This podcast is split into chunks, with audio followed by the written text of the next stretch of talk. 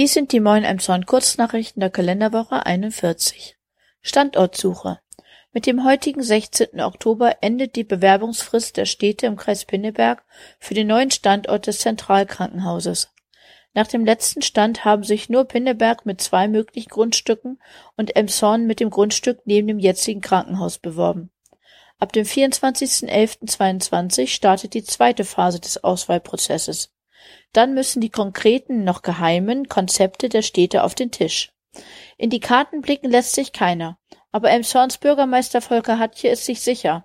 Emshorn ist der bessere Standort.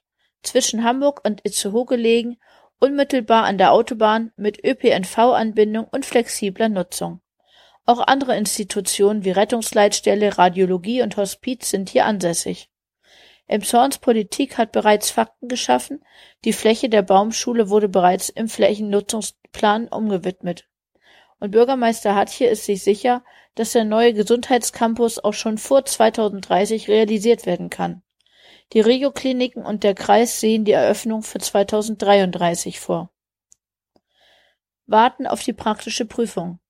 Der TÜV hat durch Corona und Personalmangel zurzeit Schwierigkeiten, die praktische Führerscheinprüfung abzunehmen. Bis zu zwei Monate länger auf einen Termin warten ist keine Seltenheit.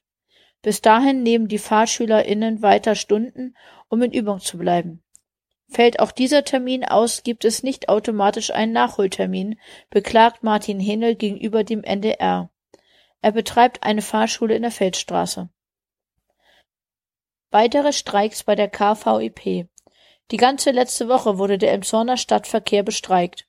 Am morgigen Montag sind wieder Verhandlungen zwischen den Tarifparteien angesetzt.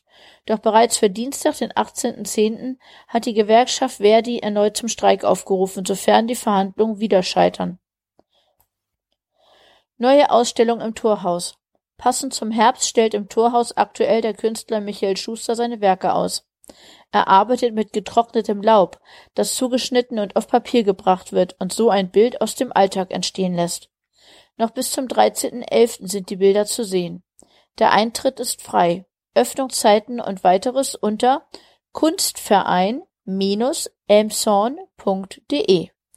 Soweit die Kurznachrichten, gelesen von Maike Neumann, Redaktion Peter Horst. Wünschen euch einen guten Start in die neue Woche.